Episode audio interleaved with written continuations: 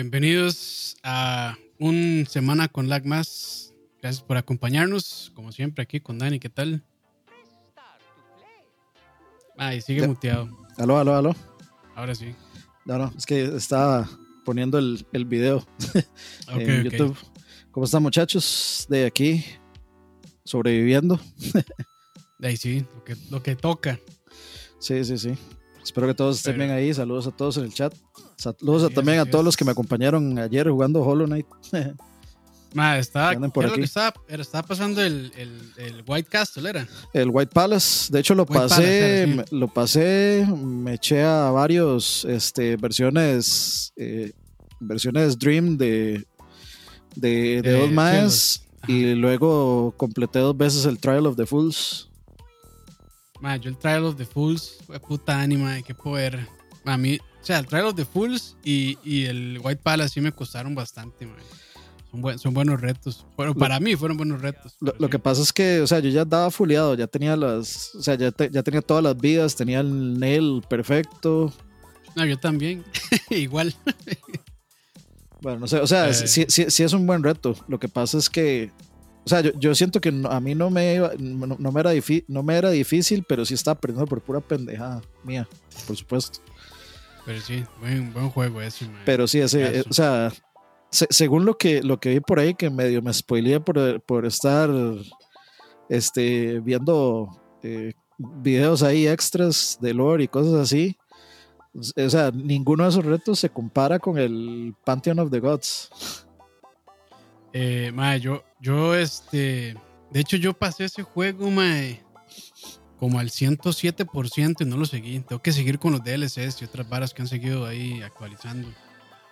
Yo, eh, yo, tengo, yo, tengo que hacer el de Grim Troop, que ese lo voy a hacer antes de terminar el juego, tal vez. Sí, yo, sí, yo también, Tengo, que, tengo que retomarlo. Esas, esas, cosas creo que son como eh, ya post-endgame, por decirlo de alguna manera. Sí. Pero sí, buen, buen juego. Pero bueno, a lo que vinimos hoy entonces, noticias. Eh, ah, bueno, por cierto, gracias ahí a Chris y a Joda que donaron. Muchas gracias. Pura vida, pura vida. al final, ¿por cuál pantalla se decidió? Todavía no. la, la, verdad es que. Sí, yo, yo, yo no, no he podido buscar porque la verdad es que la vida se atravesó en este 2021 y, y el asunto está peor que el 2020, entonces de no. No, no, no, ahorita no, urge, no, urge. no es mi prioridad, tengo otras urgencias, pero cuando, cuando lo decida lo sabrán. Ah, bueno.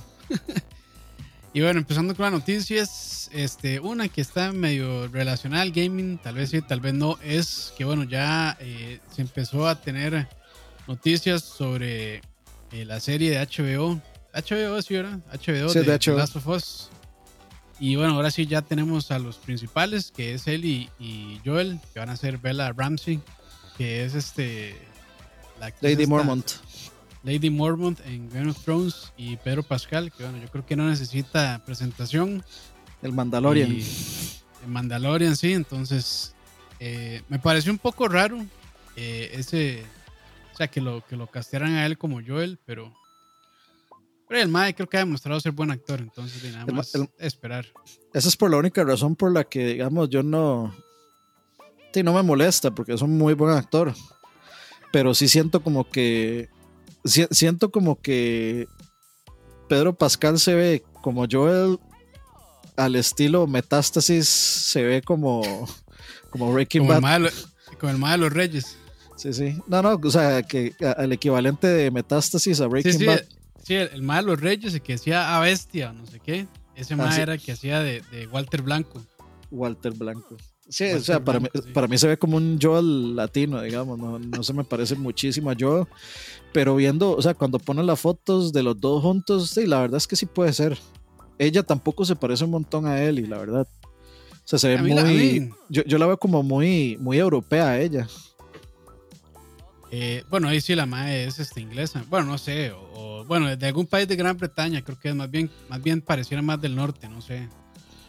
Eh, no sé, irlandesa o, de Escocia, algún país de estos, porque tiene un acento bastante, bastante fuerte, bastante marcado, no pareciera inglesa. Pero. Es que para mí, es, para mí es el problema. Digamos, Frank Valverde dice que hubieran escogido al que hace Jamie Lannister, a Nicholas eh, Coster Waldo. Pero para mí también ese mae tiene mucho look de europeo. O sea, demasiado. O sea, tiene, tenía que ser un redneck el que lo hiciera. Sí, sí, sí, porque esto están en Georgia. Por supuesto, y, y, y, Joel tiene un acento super redneck, digamos. Sí, sí, es, sureño entonces. Otra gente decía que, Hugh, Jackman, Hugh Jackman todavía. Hugh Jackman es, Hugh Jackman es australiano, entonces. Sí, pero, pero todavía, digamos, con barba, recordarme lo de Logan, uno diría un poquito más cerca. Sí, sí, no, y, el más hace o sea, cuando hace acento gringo lo hace, lo hace decente. Sí, sí. Entonces, eh, igual, igual lo pueden, digamos, ambientar en donde les dé la, gana. No tiene por qué ser en Georgia, la verdad. depende de qué tanto quieren respetar el. Sí. es que, bueno, ya con solo que dijeran que era él y Joel, pues sí, me imagino que van por, por esa línea. Eh, claramente, ¿verdad? Pero. Sí, sí. A mí no me molesta, hay que ver, hay que dar la oportunidad también. Eh, yo realmente, o sea, eh, cosas de live action de basadas en videojuegos, como que normalmente les paso de largo porque como que no lo logran hacer. Pero creo que hay una buena, o sea, hay una buena historia en The Last of Us eh, y podrían hacer algo interesante, creo yo. Lo malo es que también es una temática de, de zombies y hay que, hay que ver por dónde se van realmente. Ojalá que no sea un tipo eh, The Walking Dead, porque qué aburrido, la verdad. De. Quién sabe. hay, que ver. Yo creo que. Si es una serie, hay que ver si va a ser una miniserie. Hay que ver si va a ser una serie que van a. Alargar. Sí, a retener para muchísimo tiempo o qué. Pero de, eso puede comenzar de. Seguramente va a comenzar con Joel, con la hija. Y, tal vez en, mm. en paralelo con, la vida de él y antes de. Antes de la. Antes de que se No, no porque, no, porque ahora, que me acuerdo, creo que ella nació después de la. Creo que después de la pandemia, creo que nació ella. Es que. Bueno, ya casi no me acuerdo de The Last of Us 1. Porque bueno, sí hace un brinco muy, muy grande cuando. Bueno, de la primera escena digamos, al tiempo ya donde se desarrolla la mayoría de la historia, sí es un brinco bastante, como de cuánto, como unos 10 años por ahí. Mm, sí, más o menos. Entonces, de, ahí hay un pedazo de, de, historia que no se ha contado. Que bueno, es claramente él y Joel separados. Que podría ser interesante que se fueran por ese lado también. Como para ver, o sea, de los, no sé si flashbacks o algo así.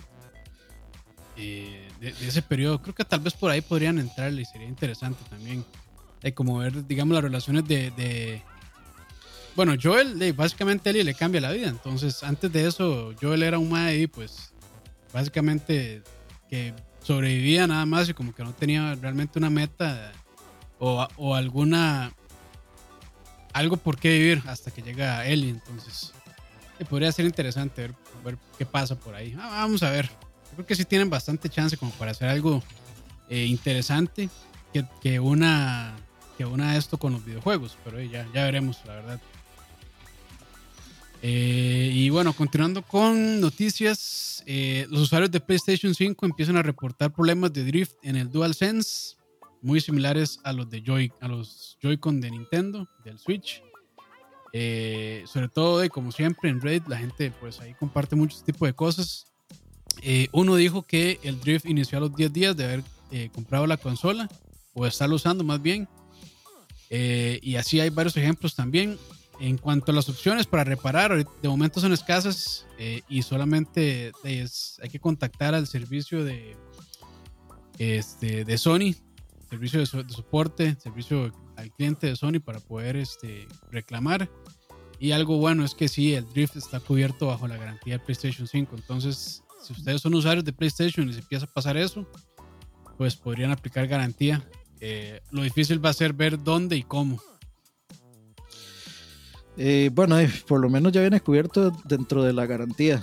Este, hay que ver qué lo cubre, pero hay una vara, o sea, los, hasta los controles de PlayStation 4 tienen, tienen drift. Tienen drift.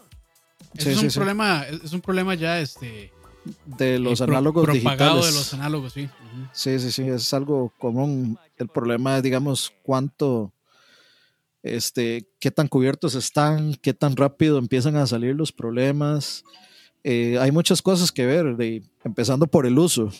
Eh, cómo están usando el control en el servicio, que hay gente que es pasa como por 10 controles durante su uso de la vida de, un, de una consola. Este, hay mucho que ver si lo ha estado usando, o sea, si llega y lo usa múltiples personas, si presta el control, cómo lo trata, hay muchas cosas. O sea, ya tenemos un reporte. Hay que ver si se empieza a propagar el reporte, si empiezan a haber más reportes, si se empieza a hacer un asunto este, más serio y si no, de, pues, digamos, si, si queda dentro de lo esperable lo lamentablemente esperable. Sí, pero de son cosas que, que iban a pasar realmente. Y de hecho, yo no he visto reportes así como de, daños grandes en la consola, entonces de, pues por ahí uno puede darse una idea de que, de que de, la consola está bien, aunque todavía es muy temprano para hablar, hay que esperar un poco más, pero de momento yo creo que eran cosas que iban a pasar, la verdad. Por cierto, ya, ya sé quién, ¿quién se me pudo haber ocurrido a mí este, ser de Joel? Josh Brolin. Josh Brolin es el más el, el que hace Thanos, ¿no? Sí, Thanos. Ah, bueno, sí, Thanos y Cable en, en En, en Deadpool. Deadpool, ajá. Es un más buen actor, sí, sí, sí. Sí, sí. Y, tiene cara de, de, pocos amigos. En tiene cara de hecho pitch así. En no, Country, en no Country for All Men a, mí sí, me da pinta como de, de Joel, digamos. Sí. No tantísimo, no tantísimo, pero me parece, digamos, como más, más americano que, que Hugh Jackman. Sí. Ahí, ahí lo que pasa, de, regresando a lo que decían, es que se están de, pegando a, la popularidad de, este mae, la verdad. O sea, es, un buen enganche, yo creo, para la gente. Sí, sí. Está, está en la serie más vista, posiblemente la más popular del 2020. Y de fijo. Y las más vistas de la historia también, que es Game of Thrones. Sí, sí. O sea, yo, yo, no conozco a nadie que, que odiara a, ¿Cómo se llamaba? Al Viper. Ajá. ¿Cómo era? No. Oberyn este, Martell era. Oberyn. Sí, a mí me dio chicha como murió, digamos. Sí, eh, sí, murió feo, pero esa escena está, estuvo muy buena. Pero bueno. Dice Carlos Serrano: Tengo un mando. Eh, no sé si se pronuncia Nacon, Nacon, Nacon. Nacon, Nacon. Nacon diría Roa. Eh, el cual también tiene problemas de drifts. Sí, o sea, Eso, eso ya es, es, algo con lo, que hay que, con lo que hay que vivir. Uno se puede sacar la lotería o no. Sí, sí, sí. Pero bueno, continuando con noticias, eh, una lamentable es que sí, Project Red fue hackeado. Este, no, no han con bolas estos muchachos. Sí, pobrecillos. Este, fue un ataque tipo ransom, que básicamente es que le secuestran la información digital de, del almacenamiento y les piden dinero para que les liberen esa, o sea, para que no, digamos, vendan esa información. Pero eh, Red se negó y dijeron que, bueno, tenían los respaldos intactos y seguros, entonces, pues, eh, de ahí. Dicen que ya anda ahí este, el código fuente de Went filtrado y se está subastando. El, juego de cartas. El juego de cartas, ajá, y se está subastando en, en Dark Web, en la Dark Web. Y dice que también tuvieron acceso al código fuente de Cyberpunk y Witcher 3, eh, la versión, digamos, vieja y la nueva también, que es eh, la de consolas de generación actual. Entonces, pues, de ahí, a ver, a ver qué pasa realmente. Eh, de ahí es, es código protegido y de ahí se puede hacer mucho con eso. Entonces, vamos a ver qué pasa. Y de nada, qué, mal con Cypress Red. Esto ya le ha pasado a muchas empresas, la verdad. Pobrecillos. Eh, ya, ya eso sí, ya, ya, ya, es demasiado. demasiada mala, mala suerte. Sí, sí, sí. Bueno, aunque la semana pasada, si no me equivoco, o antepasada, bueno, estas semanas pasadas, las acciones también se dispararon de Cypress Red. Básicamente porque Elon Musk no sé qué hizo y habló de Cyberpunk y ya con eso el MAE levantó las acciones. Entonces, de, pues, como que recuperaron un poco de, los mil millones de dólares que habían perdido. Entonces, de, pues, para ellos no todo es malo, pero de, este tipo de ataques son, son, son complejos, son complicados y también, pues, de no sé hasta qué punto tal vez eh, dañan un poco, digamos, la, la, la, no voy a decir la imagen, sino más bien como, eh, tal vez a lo interno entre los usuarios, bueno, entre más bien entre los empleados puede que sea un poco agobiante tal vez saber de que se le metieron a la red y que tienen, no sé, datos todavía muchísimo más delicados tal vez de la empresa y demás. Entonces, pues bueno, y hay que recordar también que sí, Red pues tiene datos de, de, usuarios, tarjetas de crédito y demás, aunque bueno, imagino que es una base de datos aparte que es la de GOG. Sí, porque eh, quién sabe si está ahí también. En esa, me imagino que, bueno, no reportaron sobre eso y de, debe ser una, una, o sea, en una buena práctica debería ser una, una base de datos separada completamente, porque de nada tiene que ser código fuente de juegos con el código de la tienda entonces, bueno, más bien con los datos de la tienda. Entonces, pues, pues de, momento no han reportado nada, pero de, ojalá que también eh, de, le pongan pilas en caso de que tengan vulnerabilidades en la tienda de GOG, porque esa sí podría ser incluso todavía más delicada, ya que hay información de usuarios ahí. Sí, sí, de, sí, está un poco peligroso este que lo de que lo de que esté por ahí, no sabemos, pero sí. no, sabemos, pero en la buena práctica no deberían estar juntas, pero si ya tienen acceso, o sea, yo imagino que ellos deben usar una seguridad similar para toda su plataforma, porque no tiene mucho sentido como que utilicen, no sé, herramientas distintas para poder asegurar la información. Pero hey, ya, ya veremos, ya veremos. y con esto, si, si están ahí medio flojos, pues ya con esto probablemente este, se, se, pongan pilas y aseguren bien todo lo que tengan que asegurar. Sí, de ahí no, les queda otro, pobrecillos. O sea, ya, ya sí, ya, ya, eso ya es mucho. Sí. Eh, dice Ablacid, pero los protege la legislación polaca y la internacional en cuanto a derechos de autor. No sé los detalles, pero ninguna compañía puede usar ese código, modificarlo y eso. No, no podrían, pero este, de ahí, en manos de una persona, de un desarrollador habilidoso, pues de ahí, pueden, digamos, porque cada, cada, línea de código no se puede, digamos, proteger, porque dependiendo de lo que usen, de, normalmente en programación, bueno, en, desarrollo de videojuegos usan mucho C, y de ahí C, así como cada línea de código, no creo que se pueda, porque es, una sintaxis similar de, de, del del lenguaje. Pero de ahí no sé, o sea, en manos de un hacker o en manos de un desarrollador, de, pues pueden, pueden ser de una herramienta de, apoyo, creo yo, pero... Y, eso pensando, digamos, en más de que les interese por cuestiones, este, digamos, para poder ellos reutilizar eso. Pero ya de gente maliciosa, pues sí, no sé qué podrían llegar a hacer con esos. Pero sí, sin duda, digamos, ese, tipo de cosas están protegidas por ley y derechos de, de autor. Entonces no podrían como digamos decir, ah, voy a publicar mi Cyberpunk porque tuve acceso al código fuente del juego y entonces voy a republicarlo con otro nombre. No, no, eso no se puede hacer claramente. Pero ah, pueden hacer otras cosas. Pero de O sea, ahí sí, digamos, ahí sí yo quedo mal realmente como para dar un, no sé, un ejemplo de qué podrían hacer con ese código, pero me imagino que hay gente maliciosa sí le puede sacar provecho de maneras negativas yo creo que principalmente lo que van a hacer es pedir, de pedir, digamos, este, un, un rescate por el código fuente. Sí, pero bueno, ya, ya. A esa gente de Project Red. Sí, porque ya, ya CD Projekt dijo que no iba a pagar. Entonces, de por eso fue que supuestamente ya se filtró el código de Went. Pero no, sé cómo seguirá el asunto, la verdad. Este, y bueno, continuando con noticias, la serie de Kingdom Hearts va a llegar a PC por primera vez mediante la Epic Store.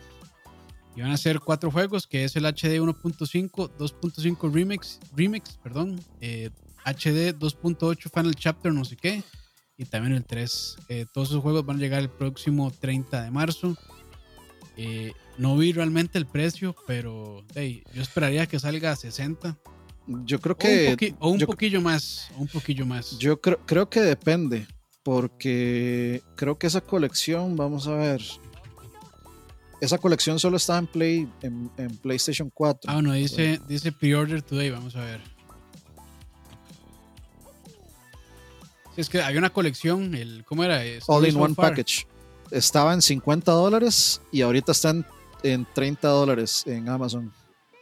Ah, ok, no, ya vi más. Es que son, o sea, no van a sacar los cuatro juegos juntos, van a sacarlos por separado. Ok, va, entonces. El Kingdom Hearts HD 1.5 más 2.5 Remix en 49.99. El HD 2.8 Final Chapter Prologue en 59.99. Eh, Kingdom Hearts 3 plus Remind en 60. Y el Kingdom Hearts Melody of Memory, que eso no sé qué será, en 60 igual. Vamos a ver. Vamos a ver, vamos a ver, a ver si, encuentro eso. ¿Dónde lo está viendo? En. Eh, en. ahí en el, hay un link. Eh, ¿sabes? Se va a pasar.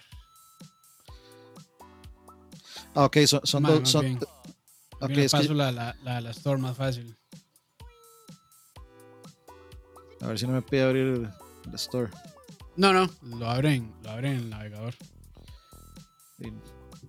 Entonces, este, sí, van, van por separado los juegos. Yo no sé por qué estúpidamente pensé que iban a sacarlos todos en uno solo. Pero no, no, de ahí no tiene más sentido que lo vendan por separado, la verdad. Bueno. Pero madre, mandarse, mandarse con los tres juegos, ese, ese Melody of Memory, ahí que me digan qué es. No sé si será un, un DLC. Ah, ese, es. Creo que ese es el que acaba de salir, ¿no? Sí, no sé, la verdad. Ese es el que salió hace poquito si sale caro poder comprar, digamos, por lo menos esos tres. A ver, voy a ser muy sincero. Está demasiado caro. Está caro. Demasiado caro. Muy caro, sí. No, no puede, o sea, como lo estoy diciendo, en Amazon usted, ustedes van ahorita a, y la versión All-in-One de PlayStation 4 vale 30 dólares. Y la, y la versión, y esa, y ese paquete trae 10 juegos o 10 cosas, digamos, porque no necesariamente son juegos. Pero vea, incluye Kingdom Hearts, The Story So Far y Kingdom Hearts 3, todos juntos. Y Kingdom Hearts, The Story So Far eh, trae este, Kingdom Hearts 2 Final Mix, Kingdom Hearts Final Mix, Kingdom Hearts eh, RE Chain of Memories, Kingdom Hearts 358 eh, 2 Days, Kingdom Hearts RE Coded, Birth by Sleep, Dream Drop Distance y demás. O sea, prácticamente trae, trae todo. Entonces a mí no, no sé por qué. No sé por qué están vendiendo uno, que es el 1.5 y el 2.5 remix este, en 50 dólares. Y luego el 2 y el 2.8 Final Chapter eh, Prologue por aparte en 60 dólares. Y luego Kingdom Hearts 3 en 60 dólares.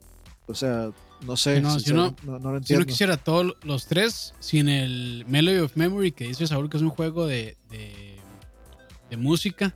Son 170, Sí, demasiado. me parece, o sea, me parece bastante excesivo y abusivo, la verdad.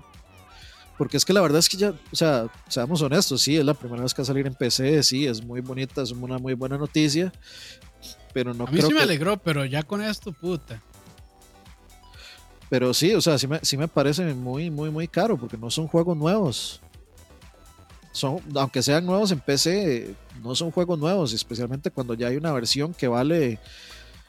Es más, no es ni la mitad, vale menos de la mitad de lo que. con todo el mismo contenido de lo que. Es más, yo creo que trae más contenido, inclusive porque creo que esas, esos, esos bundles no traen ni el eh, Birth by Sleep, ni el 350 y whatever 2, ni el, este, yo creo que no trae nada de eso. Entonces sí, sí, sí, sí, me parece, sí me parece que está caro. Sí, sí, sí. Sí, sí así es como tenía que ser, los 3 en 60 y punto. E, eso, es lo que yo, o sea, eso es lo que yo estaba pensando. O, o que le pusieran un poquillo más porque son más de tres juegos. Los 3 en 100 todavía están aceptables, sí. Los 3 en 100 todavía lo vería relativamente bien, porque Kingdom Hearts 3 es un juego muy reciente, es un juego precioso, es un juego que se ve increíble y es un juego que se, se de fijo se va a ver todavía mejor en PC y va a correr todavía mejor en PC. Yo lo que quiero. también. bueno, bueno, bueno, Square Enix hace ports decentes, pero hay que ver. Yo, yo, yo, sí creo, yo creo que sí, yo creo que sí sale, Ah, seguro sí, seguro sí. Sí sale bien. Este, yo lo que quiero ver es qué va a pasar, digamos, cuando saquen, cuando haya versión de PlayStation 5. Va a ser este, un, upgrade gratuito compatible. Me van a hacer comprar el juego otra vez. Van a hacer una compilación que se llame The Kingdom Hearts Story So Far, que incluya todo, pero versión PlayStation 5, y me lo van a vender en 60 o, o cómo van a hacer porque ya los estoy viendo Ya, ya los estoy viendo bastante, Con ojitos de dinero. Sí, sí, sí. La verdad no, La, verdad sí, no me parece ese precio para nada. Yo sinceramente, o sea, yo sí los quiero jugar y ahí probablemente haya terminar pagando. Es que es el problema. Yo creo que, o sea, la saga tiene tan buen, eh, o sea, tiene un renombre y, y los alaban tanto y los juegos son tan buenos que la gente que no los ha jugado como yo, va a querer entrar en PC. Es que sí son buenísimos, ese es el problema. esa es la bronca, así que son muy buenos. Yo quiero jugarlos, pero es que pucha, por ese precio. O sea, yo, yo voy a terminar haciendo el Paganini y los pago, pero no, probablemente no todos de un solo. O sea, probablemente vaya por el primero, el 1.5, 2.5, después el 2.8, después el 3. Sí, yo, yo, yo, me, yo me, esperaría que haya un sale. Porque esa, es la ah, ventaja, esa es la ventaja de PC. Y yo puedo asegurar que a fin de año va a haber un sale de Kingdom Hearts. Sí, sí, sí, sí. De fijo sí. No, de fijo sí. Y... Cuando, o, va a haber un sale en el momento que empiecen ya, digamos, a hacer promoción al Final Fantasy VII Remake de PC, que ya, eh, para ver. Para, para enero, febrero, marzo, para abril de este año se acaba la exclusividad de PlayStation. Entonces, en abril, en abril ya hay, seguramente ya hay versión de PC de Final Fantasy VII. Sí, sí, pero no, o sea, no, está, está caro lamentablemente, pero yo sí voy a terminar pagando esa la vara. Eh, pero sí, yo creo que ahí lo, ahí lo bueno, como dice, bueno, ahí lo, lo, lo correcto sería más bien esperarse en un sale. Sí, sí. Que le den por lo menos un 10% a cada juego para que no pegue tantísimo. Pero sí. Van a ver, en, en, el Black Friday de este año, fijo, se los va a encontrar el sale si no es que antes. Ah, seguro, sí, sí, sí. Pero, hey, qué, mal, qué mal. O sea, yo estaba tan emocionado ya. Yo pensé que, no sé, yo pensé que iban a, costar 80. O sea, 80 los tres, pucha, está, está bien, está muy bien de precio, pero ya 170. Sí, no, es mucho. Es más, yo considero que 60 es, es, lo mismo que hemos dicho y repetido de, de otros juegos. 60 por Kingdom Hearts 1.5, que es un remaster, este, y apenas o sea, sí, trae suficiente contenido, pero no, o sea, no es un juego que valga 60 dólares. Por más que sea la primera vez que aparece en PC, no vale 60 dólares nada más. Eh, me vale, pueden, ser, pueden ser los mejores juegos de la historia, pero igual está caro. no se justifica. Es, lo mismo que hemos dicho de, del Super Mario 3D All Stars y lo mismo que hemos dicho de otro. O sea, la las compilaciones de God of War valían 40 dólares. Y, y es exactamente el, el mismo tratamiento que tuvo Kingdom Hearts, digamos. Sí, sí, sí. Qué lástima. O sea, que estoy como es feliz y enojado. Sí, pero con esta colección ya me sabría toda la historia de Kingdom Hearts. No, no estoy seguro porque yo creo que no incluye. Hay un, montón de juegos de Game Boy y no sé qué más. Es que qué speech, es que qué speech, ya solo con los nombres 1.5, 2.5. O sea, yo soy un completo ignorante. El, que me quiero explicar adelante, pero ma, ese nombre es puta. Sí, sí, o sea, es un, es un desmadre. De hecho, bueno, eh, Saúl había escrito una guía de, de Couch. Sí eh, de cómo, cómo seguirle la pista a ese juego. Ahí, ahí, de hecho, o sea, cómo, cómo, en qué orden jugarlos. Entonces, en el, en el Discord de LAG se pueden unir y ahí les pasan la, este, les pasan el link del, de, eh, de eso que escribió Saúl. Porque sí, se necesita, se necesita una guía. Pero yo creo que esta, esta versión este, de PC no trae los juegos de 3DS, eh, no trae el juego de 10, no trae el de PSP y algunas cosas de celular que trae como videos en esta compilación de PlayStation 4, creo que no las trae tampoco. Entonces, o sea, vas a ver lo principal si juega los juegos principales y, y, algunos, y algunas extras, sí, pero no completamente todo, digamos. Es que está muy, está muy, este, eh, ¿cómo decir? Eh, no sé, o sea, va a decir, va a sonar feo, fracturado, bueno, no sé, está muy, está todo repartido por un montón de, de, consolas, toda la historia de Kingdom Hearts. Sí, sí, sí. Pero bueno. Pero sí, sí, o sea, como juego, cómprelo. Si nunca lo he jugado, cómprelo. Esa es la vara, que yo sí quiero jugarlos. Pero bueno, ni modo a ahorrar entonces. Este, continuando con noticias, el E3 de este año 2021 va a ser un evento en línea sorprendiendo a nadie. este, y básicamente de la ESA eh, está trabajando en producir contenido en stream, eh, charlas y todo, y todo lo demás eh, para realizar los anuncios. Está trabajando también con las publicadoras y desarrolladoras para ver si le entran. Igual la fecha, eh, la ventana será del 15 al 17 de junio de este año. A ver qué hacen. Este, sinceramente, yo imagino que la ESA eh, les va a cobrar a las publicadoras o, desarrolladoras para que se anuncien ahí en esa ventana. Eh, y ojalá que no lo hagan, porque yo creo que les sale mejor y más fácil llegarle directamente a, sus, a su gente, a su, a su audiencia, sin tener que pasar por medio de la ESA. Sí, no, ya está, ya está más que comprobado de que, de que, de que, de que, por lo menos en estos casos, sí, no, o sea, no, no siento que la ESA sea, sea aporte tanto, tenga tanto valor agregado para una publicadora. No, no, ya tiene sus canales y demás. Yo creo que ya después de todo un año de estar encerrado y hacer todo de forma digital, prácticamente el, el, mundo le echó a perder el estrés a la ESA. o sea, la pandemia le echó a perder el. Sí, lo que pasa es que lo que pasa es que todavía, si no hubiera existido COVID, todavía les daba para un par de años más, todavía tres años, como para ir, que, que fuera disminuyendo al punto de que dejara de ser relevante. El problema fue que de se hizo relevante en solo un año, irrelevante casi en solo un año y de golpe. Sí, eh, no, como dice Ani, bueno, para mí el, E3 ya venía en caída desde muchísimo antes del 2016, que fue cuando, cuando nosotros fuimos allá, este, la última vez como todo grupo, porque bueno, ya después Dani y Michael y, y, y Roa fueron, este, pero ya parece, nosotros. Sí, pero ya para ese entonces está, está abierto al público. Entonces, eso que lo abrieron al público fue de, eh, de pataditas de, de, ahogado, de que ya tenían que de alguna manera inflar sus números para decir, ay, sí, el E3 asistieron más personas que nunca y no sé qué, no sé cuánto. Pero la, la verdad es que ya muchas empresas se habían separado. Este, Xbox ya se había separado. Este, de las tres grandes, digamos, por decirlo de alguna manera, Solo queda Nintendo. No sé cómo está Capcom y, este Screenix, que normalmente están por ahí. También imagino que todavía están ahí dentro. Pero ya no tener ni a PlayStation, ni a Xbox ahí dentro, ni a EA. Este, creo que Bethesda tampoco estaba por ahí. Entonces sí, ya todo el mundo está empezando a salir y, y se dieron cuenta que la manera, digamos, de Nintendo de hacer estos directs funciona bien y se le llega bien al público y, pues nada, no tienen que pagarle a la ESA para que les esté cobrando ahí comisiones por, por ese espacio. Entonces, pues sí, ya, yo, sí creo que ya el E3 venía en, decaída, como dice Ani, probablemente le quedan un par de años más, pero de ahora con esto de la pandemia, sí, eh, les pegó todavía más fuerte. Sí, y yo, yo, creo que sinceramente este lanzamiento de consolas nuevas ha estado súper apagado o sea, al menos yo siento que ha estado muy apagado. Sí. No, no, yo no siento como esa emoción de la gente este, de hablar de videojuegos.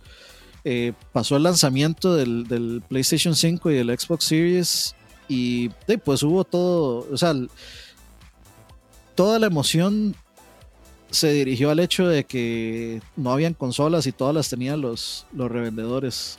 Y después de que pasó ya todo eso, ese ajuste de malditos revendedores, yo siento que ya la gente no está hablando nada de consolas de siguiente generación, o sea, business as usual, parece ser. Sí, es que como tampoco han salido juegos. Eh, sí, es por eso. Así como, digamos, como exclusivas fuertes. Este, de como que no hay mucha emoción. De, de hecho, hasta en las mismas noticias se, ha notado. O sea, las noticias que estamos compartiendo acá. Eh, de, hay unas que sí están fuertes, pero así como que sean súper relevantes eh, en anuncios de juegos y cosas así, pues no. Y de ahí, yo imagino, o sea, yo no recuerdo, la verdad, tanto la salida del Xbox One y el Play 4, pero de ahí, me atrevo a decir de que estuvieron muchísimo más emocionantes. Claramente eran tiempos distintos, y no estaba una pandemia en el medio y demás, pero de ahí sí les ha costado realmente creo que crear tracción. Yo, yo sí lo recuerdo, pero mi memoria está influenciada por lo que por lo que pasaba en ese momento. Y como a mí me invitaron al lanzamiento de PlayStation en, en Panamá, de, obviamente para mí sí fue relevante porque... Una experiencia, sí, muy distinta. sí, claro, por supuesto. Entonces yo no, no, puedo, digamos, decir, opinar objetivamente con respecto a si fueron, si estuvo igual, si se sintió igual. Yo siento que no. Sí, sí, sí, sí. Pero, de, no, no, o sea, es que claramente de, con todo esto la pandemia se, se complican mucho las cosas. Pero sí, o sea, en, en todo sentido está como medio, medio lento el asunto. No voy a decir que está detenido, pero sí está de ahí bastante lento de momento. Sí, sí. Pero bueno, continuando con noticias, eh, Ubisoft, se, bueno, Ubisoft buscará disminuir perdón, su dependencia de publicaciones AAA a favor de reforzar el desarrollo de juegos free to play. Y pues de ahí no pinta nada bien tampoco. Yo lo único que tengo que decir es que cualquier gota, gotita, pelito de esperanza que tenía de ese juego de Star Wars ya murió. Se acabó. Sí, ese compa ya está muerto. Sí, yo, lo sabía. Este, Cuando dijeron que lo iba a hacer la gente de Division, o sea, me estoy adelantando, por supuesto, y me estoy poniendo trágico y negativo, y sí, ya que. Pero mejor, mejor que me sorprendan a que no me agarren hablado. Y la verdad es que yo siento que va a ser otro juego free to play ahí, whatever, Battle Royale. Sí, acuérdense. Es que, eh, lamentablemente, eh, claramente los, los free to play se basa en una economía distinta de casi que de suscripción o tratar de que el usuario pues gaste constantemente en montos más pequeños. Y eso a la larga este, pues le genera más ganancias a las empresas y pues eh, no, no, por nada todas las empresas de tecnología se han estado pasando al modelo de, de software as a service en vez de un modelo licenciado porque a la larga genera más ganancias. Y es una es una corriente este de ingresos constante. Entonces, de, para ellos es, más rentable que recibir todos los meses este dinero a que un usuario solamente gaste una vez por un juego y chao. Eh, y, señal de eso es que hay tantas franquicias anualizadas este, y tanto free to play y demás. Pero de qué mal que Ubisoft se quiera mandar por ese lado también. Porque de los últimos juegos que han sacado, siento yo que no han estado tan mal. Eh, el Valhalla. Yo no lo he jugado, pero mucha gente dice que está muy bueno. Igual Watch Dogs Legions eh, dicen que está muy bueno. Yo sí he jugado el, el Immortals Phoenix Rising, está muy bueno también. Más bueno de lo que yo pensaba. Entonces, de qué lástima realmente que se quieran ir por este lado. Espero de que sigan de como que traten de balancear este modelo realmente entre free to play y y juegos más este, tradicionales, por decirlo de alguna manera. Pero eh, ya veremos. O sea, no se puede esperar realmente nada de estas empresas. Pero eh, ya al final están solo por el dinero. Sí, de, yo. De, la, la, verdad, no, no, tengo más que pensar que, que, que algo que ya me, me, me, venía sospechando. Con ese, al menos con ese juego de Star Wars, pero sí me hueva porque Ubisoft solía hacer cosas más sí. más interesantes. Y bueno, uno nunca sabe, tal vez empiecen a hacer juegos gratis que son increíbles. Como, bueno, pero Genshin Impact, por ejemplo, que a la gente le ha gustado mucho. Sí, pero de, si tomamos como referencia, por ejemplo, Hyperscape, que es el, el, el Battle Royale de Ubisoft, literalmente ellos tuvieron que pagarle a la gente para que jugara porque ellos sacaron un código que decía, este, le damos un voucher por 10 dólares y viene a jugar a Hyperscape. Sí. Para tratar de jalar a la, gente. Sí, porque nunca, nunca levantó el juego. Sí, sí, sí. bueno, lamentablemente, bueno, lamentablemente, en parte, hay que esperar realmente y ver cómo, cómo siguen con esto. Sí, sí. Yo no, no tengo eh, muchas, no, tengo muchas esperanzas, pero tampoco, tampoco me voy a volcar al hate. Eh, continuando con las noticias, Warner Bros. finalmente logró patentar el Nemesis System que utilizaba Shadow of Mordor y Shadow of War. Supuestamente estaban eh, tratando de patentarlo desde que salió Shadow of Mordor en el 2000, ¿qué fue? 15. No me acuerdo exactamente cuándo salió, pero desde que salió, desde que salió están por ahí y de ya lograron patentarlo. Eh, mucha gente se ha quejado. tanto usuarios como desarrolladores dicen que este tipo de cosas pues no son, bueno, más bien son nocivas para la industria. Eh, entonces, pues eh, yo realmente no tengo así como mucha opinión en, estos, en estos casos. Yo de la, parte de patentes básicamente la desconozco, no sé muy bien cómo funcionan. Sé que, sé que las patentes eh, normalmente expiran, entonces después de cierto tiempo ya, digamos que no, sea, las personas pueden utilizar esas ideas, creo, que están patentadas. Eh, pero sí, no sé realmente el caso de este Nemesis System y cómo lo estarán eh, o cómo lo habrán protegido con esa patente.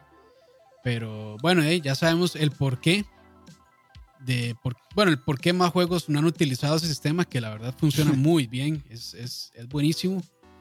Este, pero hey, ya, ya, ya, sabemos la razón del por qué otras empresas no se animaron a hacerlo, porque mucha gente decía, hey, pero creo que este sistema funcionaría muy bien para X franquicia o para, para esta otra. Y ya básicamente sabemos por qué. Yo, yo creo que Gracias a Rodrigo. Gracias a Rodrigo por los 2500. Dice, siempre los escucho en Spotify. Calidad de programa, muchachos, nunca paren. Y por ahí creo que Manuel también había enviado. Ajá, ajá. Me dijo 5 dólares, Campos Tacaño, suelte la plata. Suelte, suelte la rata. Gracias a, Rodrigo que siempre nos escucha. Eh, pura vida.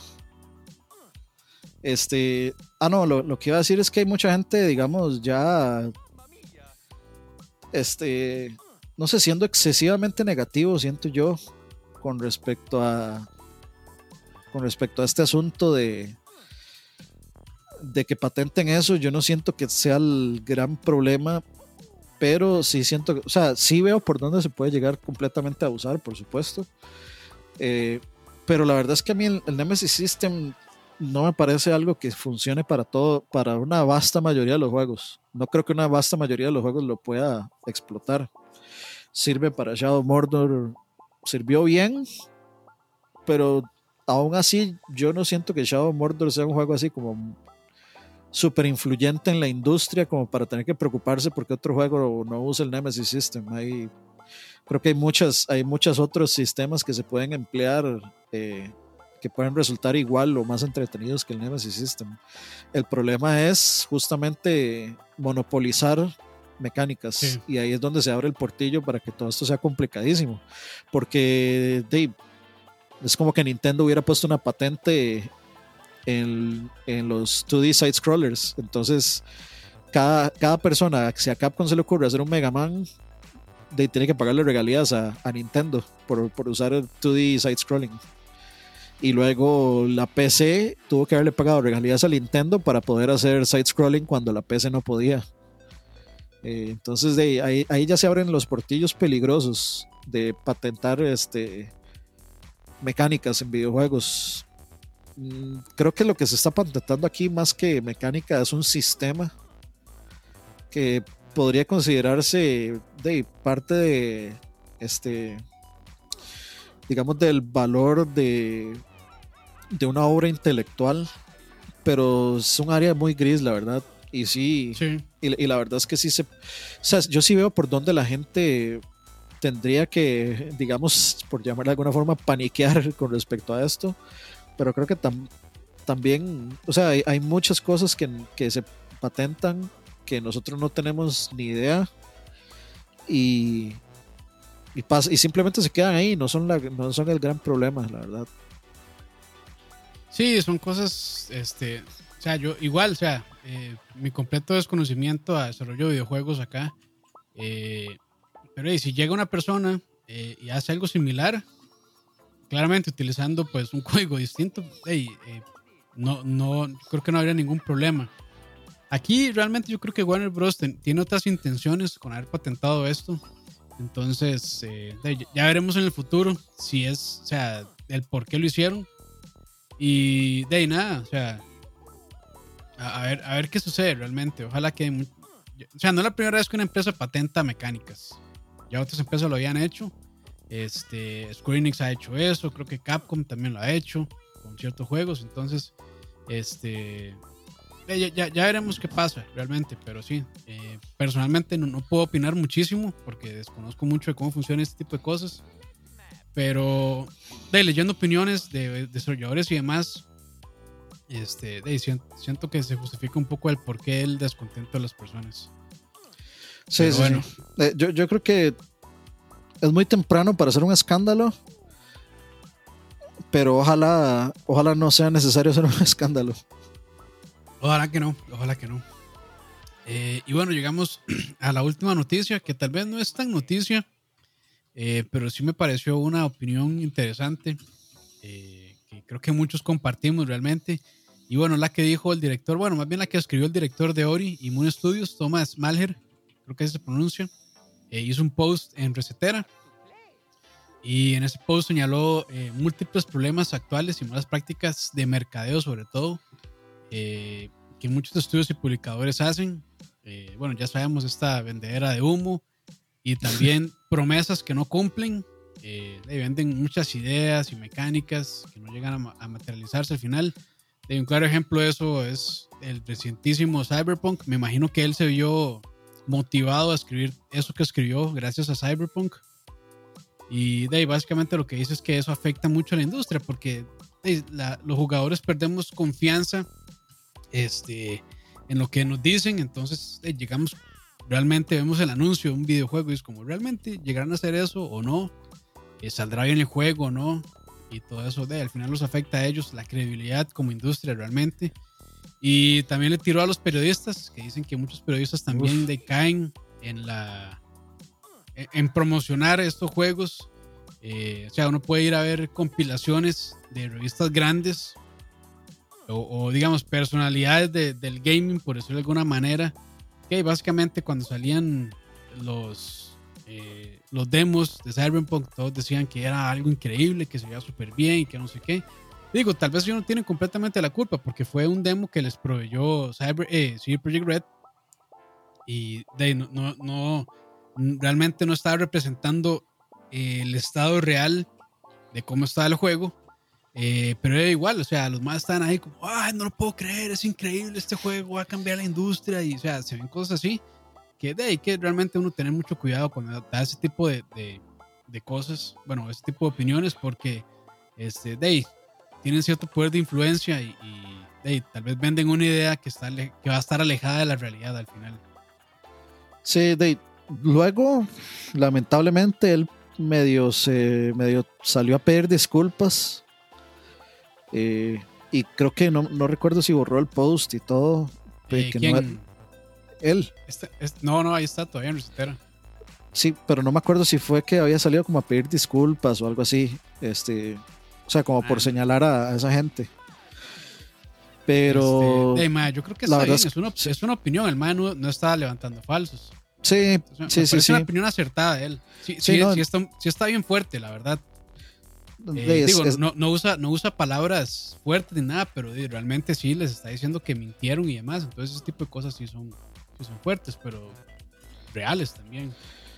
Sí, yo creo que es la, es la verdad eh, incómoda que nadie que, nadie quería decir, digamos.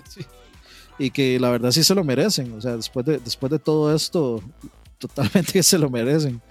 Entonces, eh, a, mí, me parece la verdad demasiado acertado lo que dijo. Es, es literal lo que hemos estado diciendo todos. Sí, sí, O sea, es lo que hemos dicho todos, este, y así sin, sin dejársela ir suavecito, ni sin dejársela ir este, con cuidadito, ¿no? Así, con limón, ácido, jalapeño y tome guarde.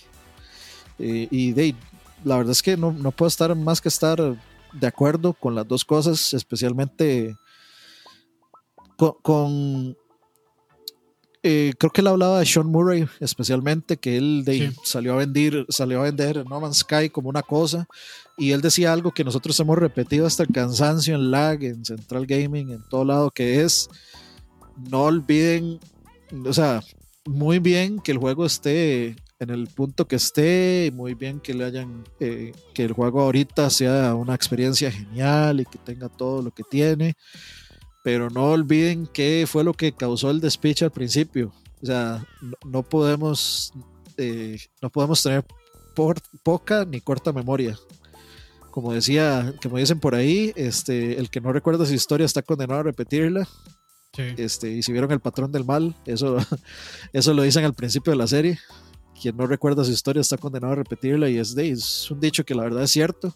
Entonces, ¿qué es lo que pasa? De, ha pasado lo mismo que le pasó a Sean Murray en, en diferentes grados y a diferentes niveles y en diferentes formas, pero al final es lo mismo. Salís, vendes algo con la mayor de las expectativas y sacas algo porque te están obligando o por alguna otra razón y termina siendo terrible y termina pasando todo este poco de cosas. y terminas perdiendo toda la credibilidad de la industria y pregúntele a Sony ahora si va a querer publicar algo de, de Hello Games. Sí, no, este, O si, si, va a llegar Sean Murray a, a, a, venderle una idea a Sony en estos momentos, va, de eso va a estar muy difícil, la verdad. Entonces, sí, lo, es, se hizo, o sea, no se ayudó personalmente claro, él y a, su estudio. Porque hey, mucha gente ahorita dice, ah, madre, qué bien, Sean Murray. Sí, o sea, de hecho hay que reconocerles que hey, por lo menos se pusieron la camiseta, como dicen, y lograron corregir el juego y llevarlo a, una, a un buen lugar. Pero, ¿cuántos años les tomó? Como tres años, algo así. Eso quiere decir que a ese juego le faltaba tres años de desarrollo para poder ya finalmente este, llegar a donde ellos querían llegar. Sí. Eh, pero hey, yo no sé si fue, si fue presión de Sony o presión de otras personas que tuvieron que eh, apurar la salida. Pero, hey, o sea, ahora todo el mundo dice como, ay, Sean Murray, que, que tuanis, pero que tuanis Hello Games también. Pero hey, hay, en, primer, en primer lugar no tuvo que haber pasado eso. Hay, hay un punto importante ahí que es el de los periodistas. Y a ver, hay, hay cosas de cosas. Por ejemplo, dice Frank Valverde Marín Herbert con The Last of Us 2. Yo sé que lo dicen broma y todo, pero digamos, aunque para mí The Last of Us 2 no es un 10 perfecto, es, no es un 10 por, un, por, por cositas realmente mínimas. Pero yo, digamos, no, no, no estoy en desacuerdo con el, la puntuación que le dio Herbert a The Last of Us, porque esa fue su experiencia y, y, su, y, su, experiencia fue de una de 10. Yo puedo decir fácilmente, por ejemplo, que Hollow Knight es un 10. Y otra persona puede decir que, que, otro juego, o sea, que Hollow Knight no es un 10 por X y Y razón. Y si son razonables las, las, las críticas, de ahí pues se entiende. Pero el que, por ejemplo, yo llegue y diga, esto es un juegazo porque lo que jugué en ese momento se veía espectacular y se lo voy a decir porque el mismo Michael lo dijo Cyberpunk, lo que yo pude ver en ese momento, se ve revolucionario totalmente. Ahora, sale Cyberpunk y Cyberpunk es revolucionario totalmente, sí, sí lo es, en la parte de gráficos. En PC es totalmente indiscutible que el trabajo que hicieron es revolucionario, sí. No hay, eso no, es, no se puede negar. Pero también llegamos a otro punto en donde tenemos dos bandos, que son los bandos de los periodistas que que tienen una agenda, una agenda de vender X o Y juego por X o Y razón. Eh, llámese influencers que quieren quedar en, en bien con, con, ciertas marcas para que lo sigan apoyando. Y aquí pasa eso. O llámense da, el opuesto. Pasa, sí, sí, sí. Les, da, les da miedo dar una, una calificación baja porque creen que van a perder el apoyo de la compañía y que no les van a seguir mandando códigos. Sí, y, o sea, y hacer, eso, hacer eso para mí eso es una estupidez y hasta cobardía también, porque, o sea, si, si, si está, si está realmente criticando videojuegos para tratar de vivir de eso, ahí, madre, tiene que meterle plata y usted comprar los códigos y no se los mandan. De ahí, madre, es el costo de operar, pero bueno, eso es otro tema también. Y está también el otro, el otro lado de la ecuación, que es de voy a tirar hate porque eso es lo que me genera views. Eh, ya saben Bien, como sí. quién, que no vamos a mencionar. Pero de, eh, eh, de, eso se vive en este momento en las redes y los influencers viven de eso, de hablar bien, demasiado bien, de ser fanboy o de ser hater. Cualquiera de dos, no hay, no hay como. Todo lo que está en medio no tiene éxito, no tiene views, sino solo el morbo. sí. Entonces. Eh, hay es, unos cuantos que sí, pero son lo, los menos. Ni Digital Foundry, o sea, Digital Foundry no, no puede decir nada porque en Twitter el pobre John Lineman se le pasan cagando a cada cinco minutos. Ese man, o sea, porque le dicen de todo, le dicen que es un comprado de Sony, le dicen que es este ah, fanboy típico. de PlayStation. Este... Sí, si habla bien de PlayStation, que PlayStation le pagó. Si habla bien de Xbox, que Xbox le pagó. Sí, sí, sí, sí, sí, sí. Esperable. No, y, y, hasta en la parte técnica lo cuestionan. Y es como, bueno, o sea, yo creo que usted puede, yo no creo que John sea la autoridad absoluta en esto, o sea, hay personas que pueden saber igual más o un poquito menos que pueden tener de argumentos válidos, pero o sea, yo los pleitos que le he visto al pobre John son cada pendejada, cada tontería y, y, y o sea, la gente de Digital Foundry tiene sus, tiene sus formas de pensar. Algunas yo no comulgo, por ejemplo, eh, Alex, eh, que dice que él no soporta jugar con control. que es una terrible experiencia, que todo el mundo debería jugar con eh, mouse y teclado. Y yo digo, para mí es una terrible experiencia jugar un platformer con algo que no sea un control y flechas. Estoy de acuerdo con él. Es más, en, ciertas cosas sí, en o sea, yo personalmente yo combino, o sea, hay ciertas cosas que lo juego con control y otras que con teclado y mouse, pero creo que cada uno, o sea, cada control tiene su, su lugar. Uno no suplanta al otro, necesariamente. Sí, no, no, o sea, no, por, no porque, digamos, Alex tiene esas, esas ideas sobre control y demás, pero él las expresa en su espacio personal, en su Twitter. Y si usted es una persona que solo consume el contenido de Digital Foundry, usted nunca lo ha escuchado a él decir eso en, Ahí, en, los videos. Entonces, de, de los videos es puro aspecto técnico con notas técnicas que sinceramente son hechos y no pueden ser refutados. O sea, es que, es, que esa es la cuestión, o sea, los, los, los, las reseñas que hace Digital Foundry, de vez en cuando sí como que tiran opiniones sobre el gameplay y demás. Sí. Pero la gran mayoría de cosas que ellos evalúan son este, aspectos técnicos. Aspectos técnicos que son medibles y objetivos. O sea, si el, si el, juego corre a 30, corre a 30. Y si baja de eso es porque está mal. Bueno, para poner un ejemplo. O que, que ellos prometieron 60 cuadros un juego y que está una bajadera 40, 50, 60. Y ellos dicen, más está mal, ellos prometieron esto y no lo están cumpliendo. Esas son cosas medibles y que son muy objetivas y que ellos dicen, más está mal porque aquí están las pruebas de que sí son. De, o sea, ¿qué, qué tipo de... O sea, no hay nada que reclamar ni nada que criticar, pero bueno, la gente siempre tiene que quejarse por alguna estupidez. Aunque, digamos, si, si, hay, si hay cosillas que pueden ser digamos, distinto, variar la experiencia. Por ejemplo, el input lag. El input lag para una persona normal generalmente no es una causa enorme de problemas a menos de que el problema de input lag sea realmente severo. Pero un input lag ahí normal, la gente normal nunca se va a dar cuenta que, que tenía demasiado input lag, por ejemplo. Yo estoy seguro que mucha gente jugó este, este juego de Star Wars, el Jedi Fallen Order, con input lag y no se dio cuenta nunca. Y sin embargo. lo que dicen es como se sentía raro, pero de ahí lo pasé. Pero sin embargo, digamos, el que exista un reporte que diga este juego tiene input lag y la verdad es que es un, es un input lag, porque es que esa gente es más sensible a las cosas, porque está acostumbrada a consumir eh, productos en una calidad superior y entre más usted lo haga, más se va a dar cuenta de las diferencias y más va a resentir las diferencias cuando el momento que digamos pasa lo siguiente, si ustedes tienen un tele 1080 en este momento, pasen a ver contenido en 720p y me dicen si no van a notar la diferencia. Inmediatamente y ustedes no van a decir qué pereza, yo quiero ver algo en 1080p, no quiero ver nada más en 720p en la vida. Porque de uno ya está acostumbrado a ver las cosas en 1080p y ya se ve bonito. A mí hasta me cuesta ver juegos de PlayStation 3 ahorita. Porque, no se, porque no se ven tan bonitos como las cosas en 1080. Entonces, de muchas, eh, muchas veces pasa eso, con el input lag pasa eso. Eh, con jugar a más de 60 cuadros, los consoleros no tenemos ni idea de los beneficios de eso, porque jugamos generalmente a 30, inclusive. Entonces, de mucha, hay mucha cosa ahí que hay que tener en cuenta. Pero volviendo al punto, que nos salimos ahí un poquitillo, este, es que mucho, mucho de estas experiencias que tienen los periodistas son en el momento y, es una pre-reseña, es una pre-opinión de lo que se está presentando en ese momento.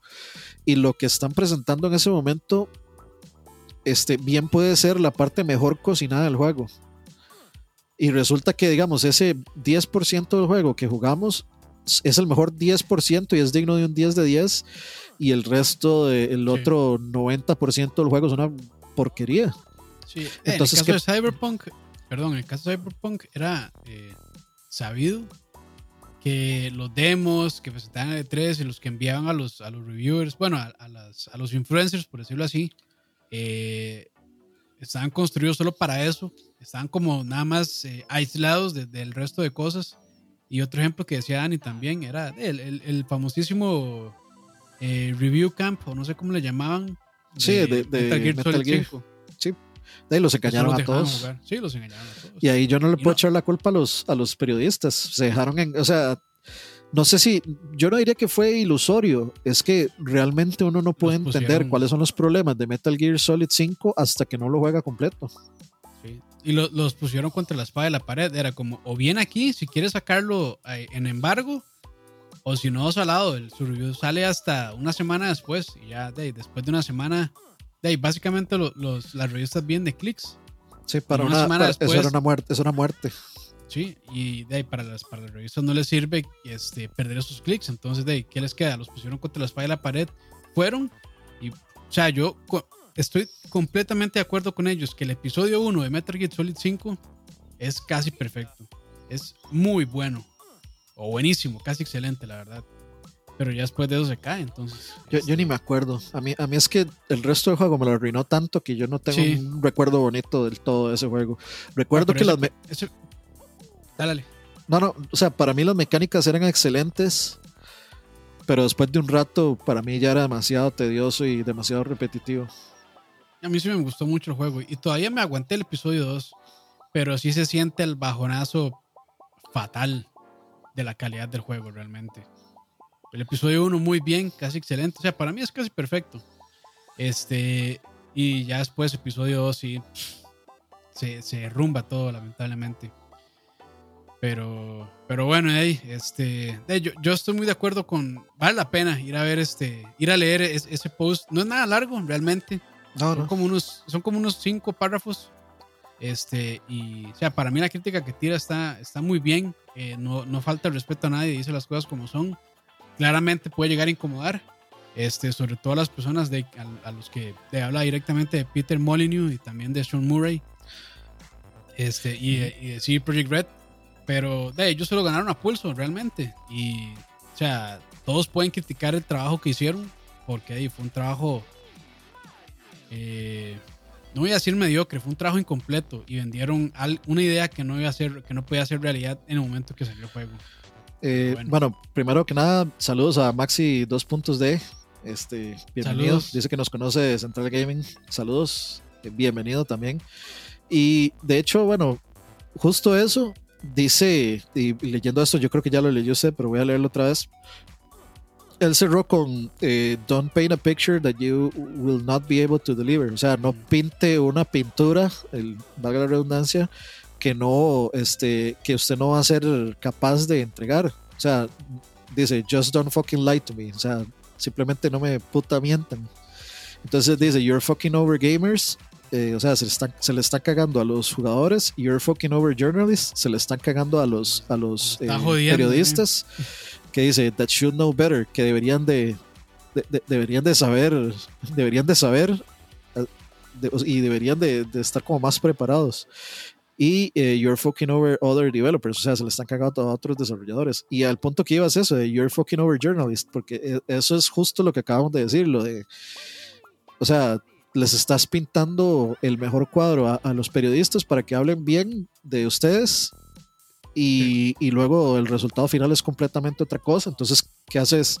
Pasa lo que, lo que pasa, que todo el mundo dice, la, la, gente de IGN son unos mamadores y están inventando, son unos mentirosos, no son confiables, la, la, la, etcétera.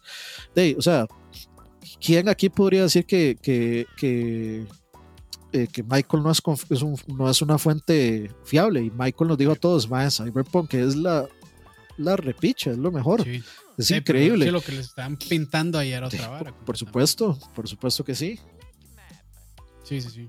Pero sí, y, lamentablemente, este, porque al final sí salen todos embarrados en este caso. O sea, lo que hizo Cyberpunk con los reviews, eh, bueno, lo que hizo más bien CD Red con los reviews de Cyberpunk, para mí estuvo muy mal. O sea, no, dejaban que la gente usara eh, eh, footage propio o capturas propias del juego. Ellos les decían, aquí está lo que pueden usar. Este, o sea, estuvo súper cerrado también. No podían hacer reviews de consola, solo de PC, que claramente era, la plataforma donde estaba corriendo un poco mejor. Y, o sea, para mí, e, eso, esa manipulación, igual los pusieron contra la espada y la pared, porque claramente, o sea, con el hype que Cyberpunk generó antes de salida y por todo este montón de años, la gente iba a estar, pero dándole F5 a las páginas de reviews para ver cómo iba a salir el juego.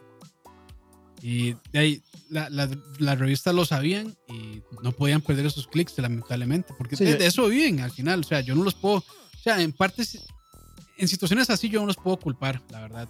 Sí. yo, no, sé, qué es peor, si lo de Cyberpunk o lo de Konami, digamos. A mí me parecen igual de, están igual, de, intolerables, digamos. Está súper mal. ¿sí, no? lo, que hizo, lo que hizo Konami con Metal Gear Solid 5, igual, igual de mal. Porque, o sea, los pone contra la espalda y la pared. Y, o sea, tampoco voy a empezar a defender a, a, las revistas.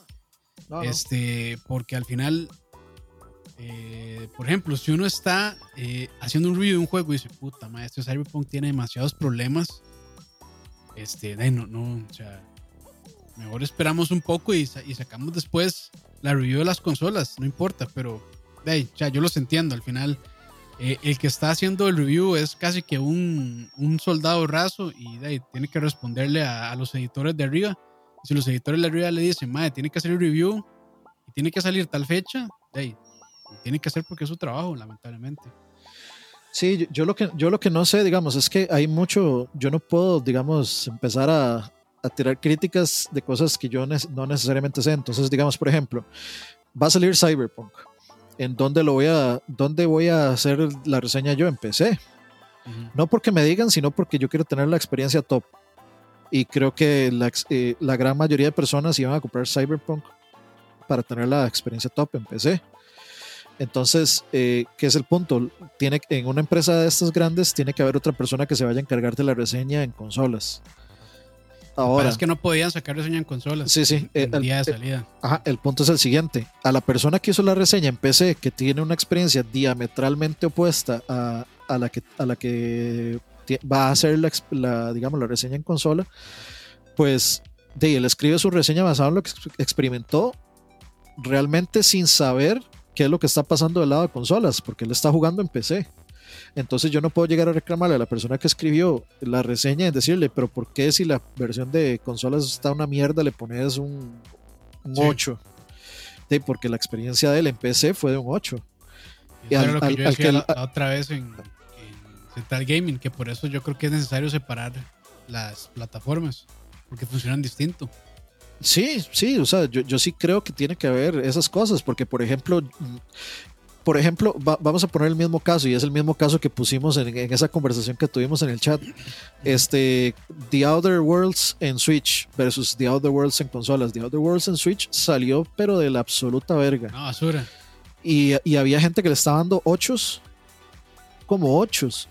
Y, y entonces por ahí decían en el chat que de, es que el juego es un 8 pero no, el juego no es un 8. El juego es un 8 en las otras consolas. En, su, en su Switch, su, su, número tiene que ser completamente diferente. Aunque, aunque el juego sea grandioso, el contenido del juego, la historia del juego y las mecánicas y todo sea grandioso, las, la parte técnica siempre tiene que influir en, el, en, la reseña y en el número de la reseña. Entonces, jamás en la vida usted me puede decir que un juego en el que todo un pueblo hace popping en el momento en que llega hasta el pueblo y, se, y entra un load time como de 3 segundos cada vez y las texturas hacen load, este. No, nadie va a aguantar estando a la par. ¿Cómo eso en la cabeza de quién cabe que es un 8? Nadie. Y ahí sí, yo sí le echo la culpa a un montón de reseñistas y gente que dice, ah, The Outer Worlds en Switch es un 8. o sea, ¿comparado con qué? O sea, es un 8 en la cabeza de quién. Si ahí, si las otras consolas valen exactamente lo mismo y en PC vale lo mismo y son absolutamente superiores. Ahora, pongamos otro ejemplo, el caso de Doom. Doom en Switch es una versión inferior, pero se, se juega perfectamente bien, corre perfectamente bien y es una experiencia buena de principio a fin. Que las texturas y que tal vez este eh, eh, esto, ay, es como se llama el, la resolución variable es, afecta mucho el Switch, sí, pero, o sea, puedes jugar el juego perfectamente bien, sí, no se ve tan bien como PlayStation 4, no es la mejor forma de jugar Doom, pero esa experiencia es una experiencia completamente válida para alguien que no no, no tiene otra, otra, digamos, otra posibilidad de otra versión. Es una versión completamente jugable, válida y, y, y, que se puede experimentar. Entonces ahí sí, puede, ahí sí puede existir la posibilidad de que le pongan tal vez un 8. Este, yo personalmente, digamos, tal vez al compararla entre, si, si tuviera que dar una comparación entre versiones, este, yo diría, ok, no, la versión de Switch tal vez es un 7 y la versión de, de, PlayStation 4 y Xbox es un 8. Digamos, por ejemplo, Doom, o digamos, el caso de Doom, de Doom 2016, de Doom 16 para mí es un 9. Y si es un 9 en consolas y en PC, de, yo le diría, de, es un 8 en Switch, de, por, las, por el downgrade que hay, que es obvio. Pero sin embargo, si yo estoy reseñando solo la consola, eh, solo el juego y solamente en Switch y estoy ignorando completamente todo lo demás, pues el juego, digamos que es un 9 si no hay ninguna afectación. Se puede jugar bien la experiencia. Sí, sí, sí, sí, si está perfectamente bien, yo no le podría poner el mismo número, pero yo, yo pienso que sí debería ser equitativo con, o sea, como comparar, ok, ok, esta versión es objetiva, o por lo menos decirlo en texto, no importa que no, importa que no impacte realmente la, la, la nota, que le ponga un 9, digamos, pero por ejemplo, digamos, si hacen una lista de pros y contras, lo correcto sería, lo correcto sería informar siempre al cliente, decirle, esta versión es inferior a las otras versiones. Si usted quiere jugar una versión más estable o jugar una versión que se vea más bonito, más bonita. lo consiga en otras plataformas. Pero la versión de este de Switch se juega perfectamente bien, se ve suficientemente bien y es una gran experiencia de principio a fin. Entonces, listo. Eh, bueno, caso aparte FIFA en Switch, que sí le pone lo que merece. Ese, ese, es de las pocas cosas que yo le tiendo a aplaudir a IGN, es de las cosas que yo dije, sí, bravo. Bravo, aquí, bravo, a bravo a las personas, al Mae que tuvo los huevos de ponerle un 2 a FIFA 21, porque sí es un, un asco de descaro. Y de hecho, o sea, no me acuerdo qué video vi que decía como, este, no, creo que es en ese mismo video que dice, la, la descripción de FIFA 20, de FIFA 20 en Switch es, todos los sistemas de FIFA 19 están aquí. Y la descripción de FIFA 21 es, todos los sistemas de FIFA 20 están aquí. Entonces usted me está diciendo que este juego es FIFA 19, es FIFA 19 otra vez. Sí. Porque si todo... carbón. Sí, si todo lo que tenía FIFA 20 está en FIFA 19 y todo lo que tenía FIFA 20 está en FIFA 21, es FIFA 19. es FIFA 19 vendiéndomelo por tres años consecutivos. Entonces, eh, ya, es, una, es una desgracia. Y sí, eh, decían por ahí que si, que, que si esto tenía que ver un poco con la, con la madurez de la industria.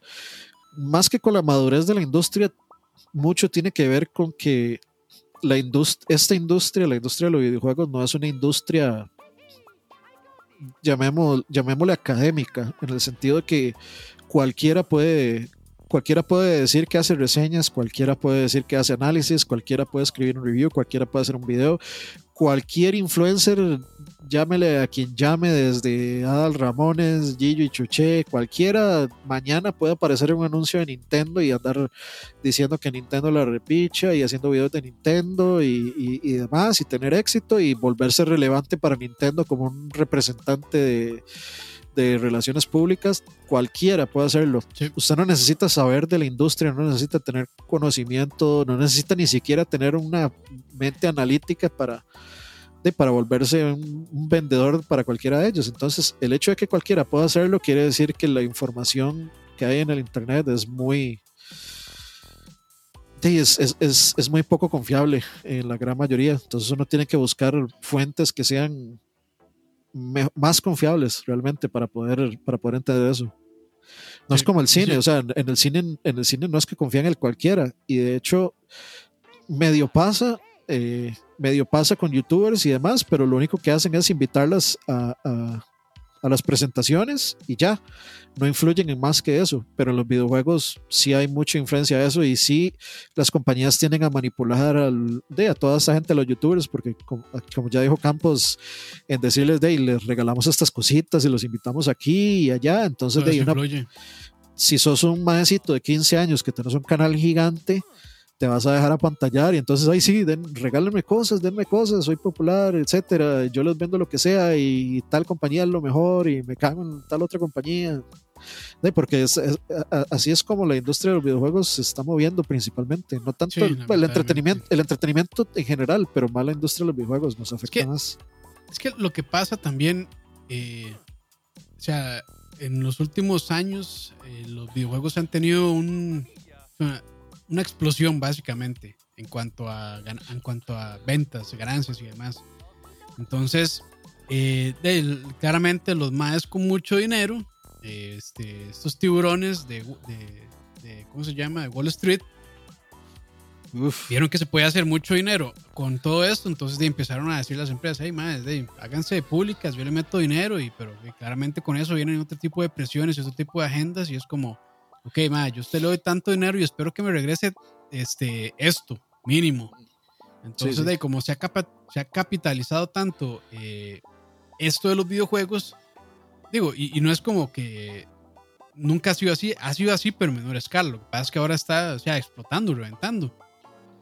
Y, y, justo por eso es que cuando hay tanto dinero de tanta gente y tanta presión este, de personas que tal vez no les interesa tanto que los jugadores disfruten de la experiencia, sino más bien estarlos, eh, o sea, estarles sacando el dinero estarles exprimiendo la billetera, entonces este, de ahí pasan ese tipo de cosas, pero eh, de ahí es complicado y con empresas así cuando ya son públicas como EA, Activision y demás, o sea, casi que quienes mandan son los que ponen la plata y no tienen tanta, tanto ocio y voto al final en lo que se puede y no se puede hacer, entonces pasan ese tipo de cosas lamentablemente.